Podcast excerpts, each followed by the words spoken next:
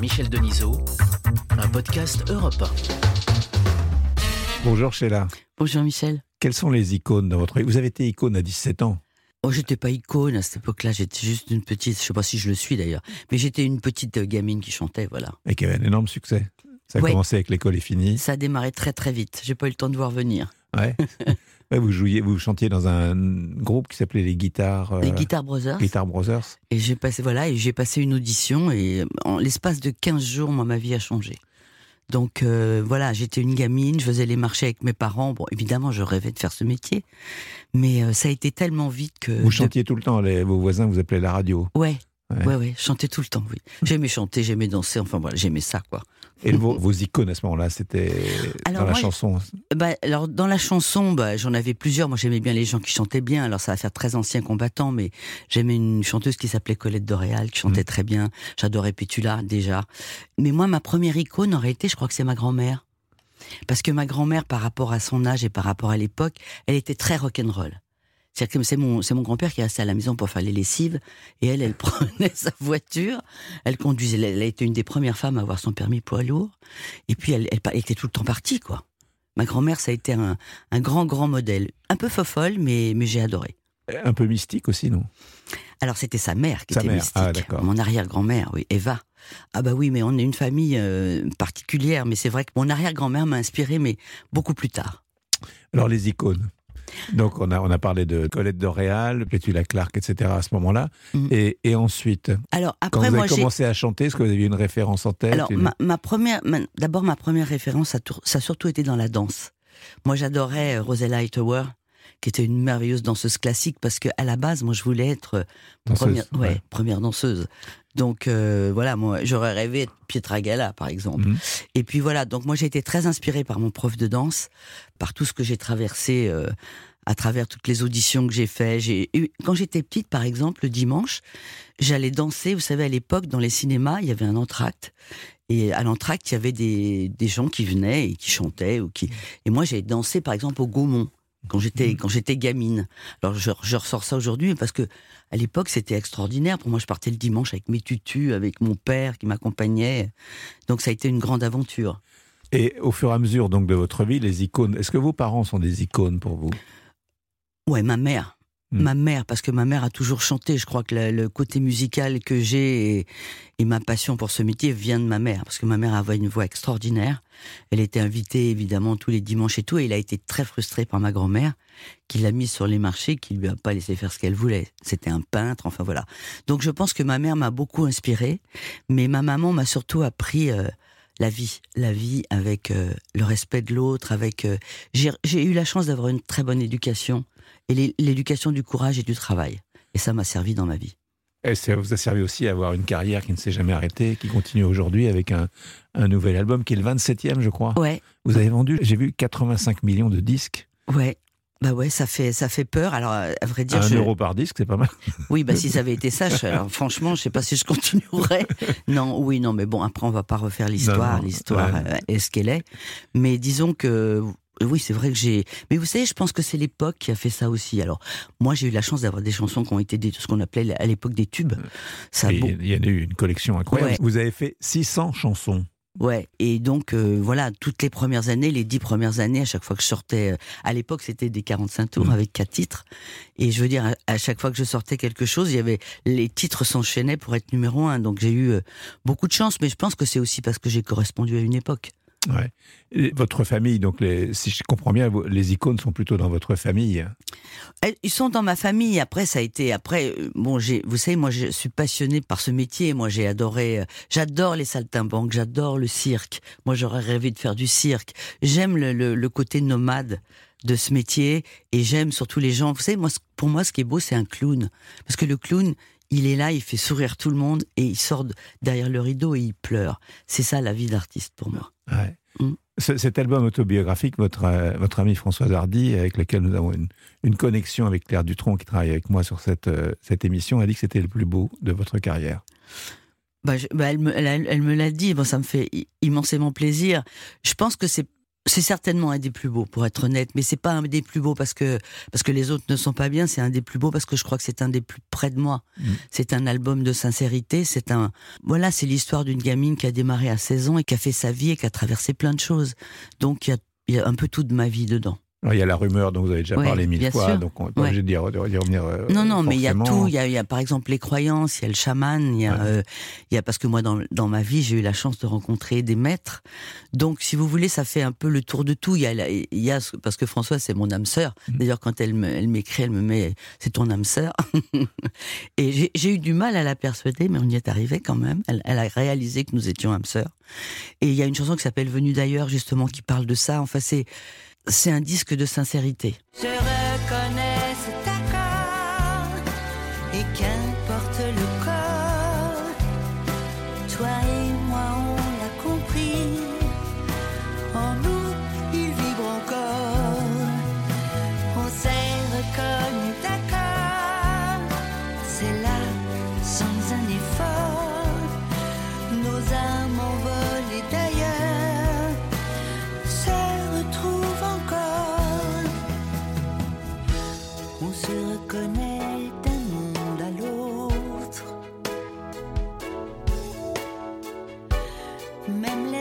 Les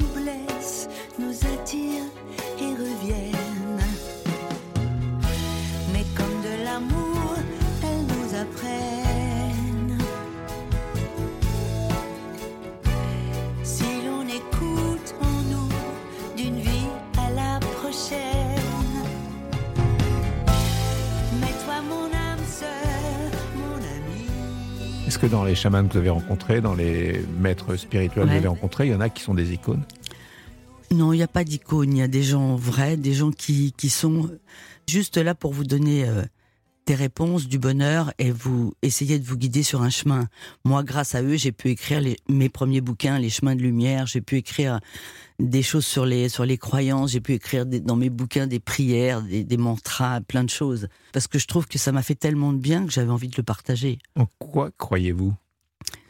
Alors moi, je crois en la force divine, c'est-à-dire que, bien sûr, j'ai été baptisée, je suis croyante, mais je pense que les, les religions divisent. Donc pour moi, il y a une force euh, extraordinaire au-dessus de nous, qui nous porte, qui nous mène, qui nous guide. Mais je pense qu'on l'a tous aussi à l'intérieur de soi. Et à partir de l'instant où on découvre, et c'est ceux qui m'ont appris d'ailleurs, où on découvre qu'on a cette lumière qu'on peut allumer, on regarde plus les choses à travers sa tête et son intelligence, mais par rapport à ses sensations. Et là, la vie change. Vous avez écrit une très belle chanson sur votre fils Ludovic, qui est parti à l'âge de 42 ans, comme on, on le sait. Mm. Euh, il est quoi? Il, C'est une icône dans votre vie ou Bah, euh, ça, c'est pas une icône, c'est juste la chair de ma chair, mon sang, et, euh, et voilà, si vous voulez, bon, ce qui m'aide, parce qu'on ne se remet pas d'un d'un truc pareil, euh, ce qui m'aide, c'est que moi, je, je crois qu'on est entouré d'âmes. Et que ce soit mes parents ou que ce soit Ludo, moi, il est tout le temps près de moi. C'est-à-dire que moi, comme je crois à la réincarnation, je me dis que voilà, il est parti parce qu'il avait fait ce bout de vie euh, où il avait appris et, et désappris tout ce qu'il devait savoir, mais c'est pour en reconstruire une autre. Mais en tous les cas, il est toujours présent. Moi, chez moi, j'ai les bougies qui brûlent, j'ai, euh, il est là tout le temps? Tout le temps. Ouais. Ouais. Je Par- lui parle d'ailleurs. Mm, Je lui parle. Je, je- voilà, il est là. Je lui, je lui- Alors, il y a des fois, je, je m'agace. Il y a des fois, je, je lui dis que je l'aime parce que c'est, c'est quand même ça le sens de la vie. Mais, mais il est là. De toute façon, sincèrement, si j'avais pas eu ça, si j'avais pas la musique et si j'avais pas eu cette croyance, mm, je crois que je serais plus là. ouais, vous avez beaucoup d'épreuves. Regarde-le, ce cheval qui va l'amble, dont on attend manœuvrer l'âme et qui maintenant te ressemble trait pour trait, larme pour larme, en colure fière et cheveux d'ambre. Je sais, d'autres chagrins viendront, il n'y a pas de vague à l'âme, pas de cavalier qui entame tes flancs à grands coups d'éperon. Mon horizon, mon beau cheval, tu es libre et sans lendemain. Je n'ai pu ralentir ta course, ni te faire rebrousser chemin. Au fil de ton galop bancal, mon éreinté, mon étalon. Il ne pèse plus sur tes reins, ce qui talonnant faisait saigner mon cœur. à grands coups d'éperon, faisait saigner mon cœur à grands coups d'éperon. Et dans, les écrivains, dans les peintres, euh, dans les hommes politiques, est-ce qu'il y a des, des icônes. Alors, la, politique, j'ai pas vraiment d'icônes. Enfin bon, j'ai été élevé sous De Gaulle, donc évidemment, euh, De Gaulle, pour moi, c'est quelqu'un d'important qui a dicté droit dans ses bottes. Mais après, moi, la politique, c'est pas non plus quelque chose qui me passionne parce que je trouve que personne ne tient vraiment sa parole. Mm. Et ça, ça m'agace un peu. C'est pour ça qu'on sait pas où voter ou où aller. Parce qu'au bout du compte, ils nous promettent plein de choses et, et on n'a pas vraiment ce qu'on attend. Donc ça, c'est la première chose. Après, euh, moi, il y a je, suis très portée par la musique, évidemment. Donc, par exemple, j'ai une icône qui s'appelle Shirley MacLaine. Euh, parce que Shirley MacLaine, j'adore son parcours, j'adore l'artiste qu'elle est, j'adore le travail qu'elle fait, puisqu'elle sait tout faire, mais ça c'est à l'américaine. Mais j'adore ses bouquins. Elle a écrit un, un bouquin qui m'a moi énormément servi quand j'ai eu ma septicémie, qui s'appelait Danse avec la vie. Et c'est extraordinaire parce que c'est pas juste euh, la chanson, c'est ses chemins, ses recherches. Et je pense qu'un artiste doit faire des recherches.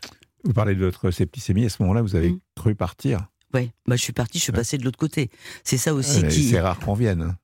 Ben voilà, d'ailleurs on, se pose la question parce qu'on n'a pas vraiment envie de revenir. Après, moi je me suis toujours dit si on revient, c'est ce que je dis à Françoise, si on revient, c'est que ben, c'est qu'on a quelque chose à faire on a quelque chose à donner aux autres ou à, apprendre encore ou à protéger les gens. Donc euh, c'est ce que j'essaie de faire à travers ma vie et mes chansons.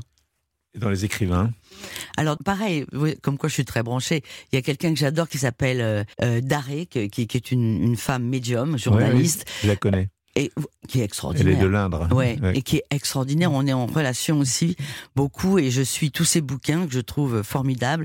Après, dans les icônes, si on veut parler d'une icône, je peux vous parler de Krishnamurti, qui justement après ma septicémie a été quelqu'un qui m'a énormément, qui a remis plein de choses en question dans la vie, dans pourquoi on est là, dans le rapport avec euh, la nature, parce que c'est très déstabilisant au départ, parce que c'est quelqu'un qui vous dit qu'on est un tout et que ce tout, on est arbre, on est feuille, on est eau, on est et vraiment quand on n'a pas été élevé comme ça, c'est très surprenant.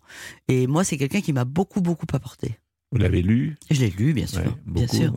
Beaucoup, j'ai lu beaucoup. Après, j'ai hésité pendant longtemps en ne comprenant pas ce qu'il voulait nous dire, enfin me dire en l'occurrence. Et puis après, je trouve que c'est une façon de voir la vie qui est, qui est très intéressante et qui est passionnante. Et c'est vrai que nous sommes poussière on fait vraiment partie d'un ensemble et que si cet ensemble, on n'y fait pas attention, on va, on va tous aller au même endroit. Quoi. tous, on va y aller. on n'est pas pressé. Et comment avez-vous vécu cette période dont on commence à sortir? Alors, euh, moi qui suis quelqu'un qui bouge beaucoup, au départ ça a été euh, un peu compliqué parce que moi je suis tout le temps parti à Parmons et Parvaux. Après, euh, cette période m'a quand même porté chance puisque j'ai enfin réussi après trois ans et demi de lutte à aller en Belgique où j'ai enregistré enfin l'album que je voulais et comme je le voulais, avec les gens que je voulais, et surtout conçu m'écouter et, transcrire ce que j'avais envie de dire. Mais ça m'a pris un temps fou et, je crois que grâce à ça, je me suis recentrée. J'ai arrêté de penser au, à la bronchitude et à des gens qui n'écoutaient pas mon discours et qui voulaient m'emmener ailleurs. Et grâce à eux, voilà, j'ai pu faire cet album qui est vraiment, je pense, en tous les cas, celui qui est le plus honnête et le plus près de moi. C'est vous. Oui, c'est moi. Cet album, c'est vous. Et vous allez bientôt le chanter sur scène Ah, bah oui, parce que là, euh, bon, bah là, là, bien sûr, il y a ça, mais maintenant, il y a la préparation des, des 60 ans de carrière. Et comme je vous le disais tout à l'heure, c'est compliqué pour moi de dire ça parce que, voilà, je sais, ils sont où ces 60 ans? Qu'est-ce que j'ai fait pendant ce temps-là? Parce que moi, j'ai l'impression d'avoir que 40 ans, donc c'est compliqué. Mais je veux, voilà, je vais faire le tour de, de, toutes ces vies, de toutes ces années. De, et j'espère qu'on va faire une très grosse fête euh, à Playel en 2022, le 11 et le 12 novembre. Quelle est la recette de, de 60 ans de succès? Eh ben, je sais pas, vous savez quoi. Je crois que les, enfin, moi, en ce qui me concerne, je pense que c'est l'honnêteté. C'est-à-dire que moi, je prends des risques. J'aime aller où on ne m'attend pas. J'aime, même si je me trompe et que voilà, c'est pas la réussite que j'attendais, c'est pas grave. Je pense qu'un artiste est une remise en question perpétuelle. Déjà, un être humain, mais un artiste se doit de, de prendre des risques, se doit d'essayer des choses où on l'attend pas. De... Et puis vous savez, je pense que je suis surtout en compétition avec moi. C'est-à-dire que je me dis, est-ce que, est-ce que tu vas être capable de faire ça? Et voilà. Et on verra peut-être qu'un jour je vais me planter. Hein. Je me suis déjà planté quelques fois, mais pas tellement quand même sur la longueur. Pas sur cet album-là en tout cas. Non. Qu'est-ce que vous chantez le matin sous la douche? Le matin sous la douche, qu'est-ce que je chante? Bon, ça dépend. Ça n'avez pas peut obligé de chanter non plus. hein, Je n'ai pas spécialement envie de chanter le matin, non, j'écoute les autres chanter. Ouais. Merci beaucoup, Sheila. De rien. À bientôt. Bientôt. Je ne suis pas celle qui chante, ni celle ou celui qu'on dit à la une de France dimanche. Pas de fumée sans incendie, mais qu'importe les offenses, la rumeur, la calomnie.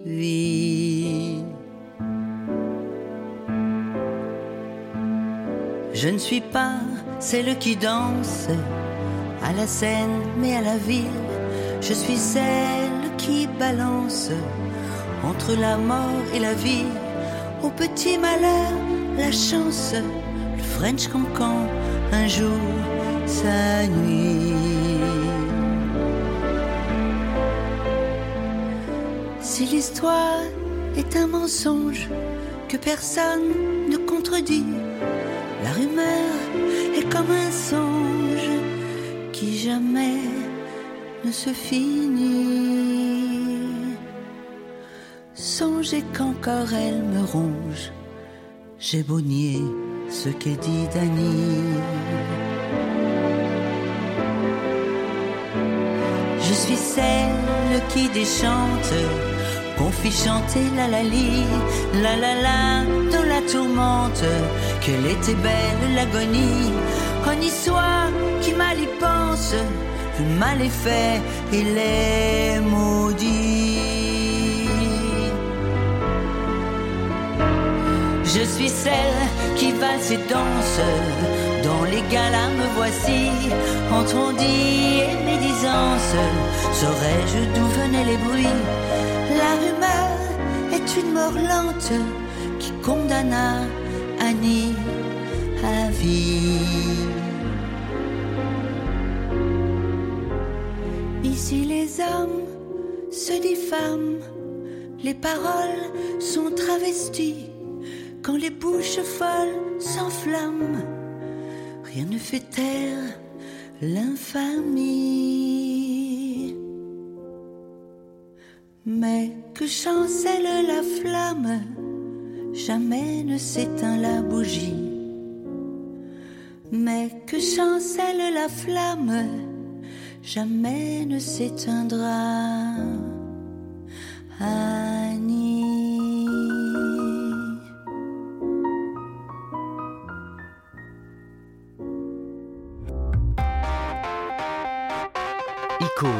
Est un podcast européen présenté par Michel Denisot. Réalisation Corinne Reich. Programmation Claire Dutronc. Retrouvez Icône chaque semaine sur europe1.fr, l'appli Europe 1 et vos plateformes habituelles.